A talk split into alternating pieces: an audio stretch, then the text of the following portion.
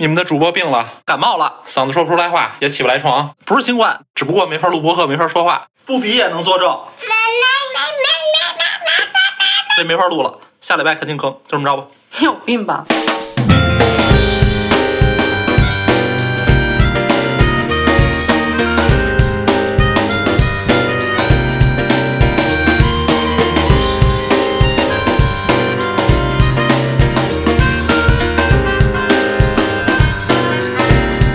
大家能不能现在从我的声音里面感受出来一丝虚弱？我生病了，我在家卧床卧了一个星期。反正我的编辑告诉我呢，说播客最重要的意义就是陪伴。如果我不更新，你们就会觉得我死了。我是很不赞同这个理论的，但是他非要让我录，因为他觉得我需要陪伴你们。你们需要我的陪伴吗？你们需要一个病人的陪伴吗？你们不怕被传染吗？现在没有任何的科学证据可以证明发烧不会通过音波传染。万一可以呢？万一透过网线爬过去了呢？对不对？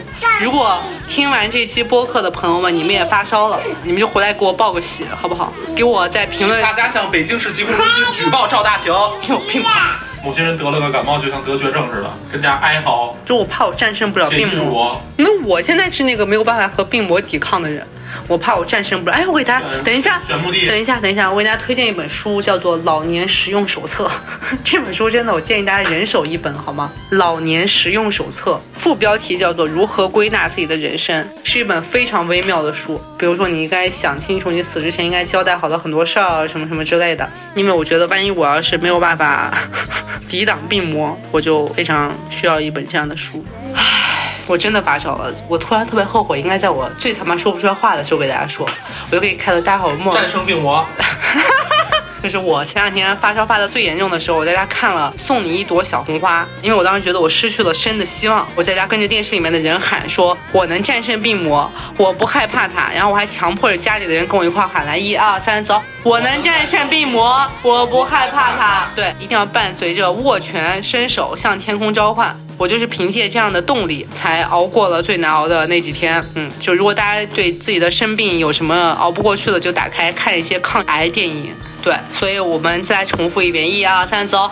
我能战胜病魔，我不害怕它，就是这么熬过来的。我们家阿姨在我发烧第三天的时候，就拒绝和我一块吃晚饭，找了一件很奇怪的借口，说要和自己的老公烛光晚餐。都五十多岁了，烛什么光晚什么餐啊？天天要请假，就怕我传染给她，这是真事儿。等到我发烧第五天的时候，我们家阿姨就请假了，也是说自己不舒服。但我觉得不是的，谁清明节前一天请假是因为自己真的不舒服呀？还不是为了清明节连人去玩？这么浅显的道理，为什么我们家阿姨就不知道呢？那我给大家讲一讲健康防疫小知识吧。最主要的就是不要上班。你看看那些不上班的，有几个生病的？没有几个生病的，大家都健健康康的躺在家里，没有钱。上班的呢，虽然他们有钱，但他们失去了健康。你看，比如说我，就很多朋友都知道我最近上班了，上班上的我就很虚弱。所以健康抗疫小妙招就是别上班，在家待着，又能隔离，又能不发烧不感冒。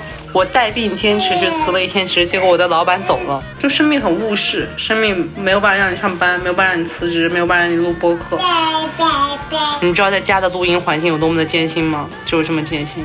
家里太吵了，我们家的孩子最近进入到一个非要说话的阶段，但什么都说不出来。来说一段，哎，嘎叽嘎咕咕嘎叽，嘎叽叽叽，嘎叽叽，嘎叽叽。啊，编辑，你为什么要这样对一个病人啊？如果大家因为这期节目取关我的播客的话，我就觉得是我编辑的锅，因为我明明想要告诉大家说我不要更新了。希望大家都能够健康的活下去，保重自己的身体。听完这期播客真的发烧了，请你回来告诉我好吗？这他们也叫一期播客嘛？那就这么着吧，拜拜，拜拜。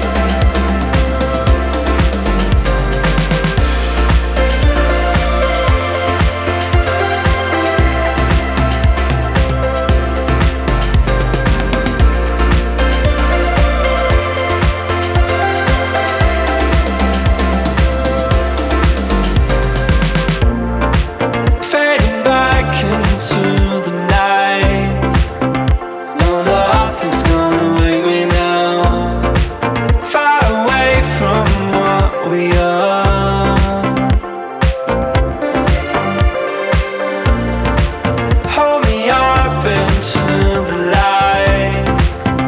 Get back to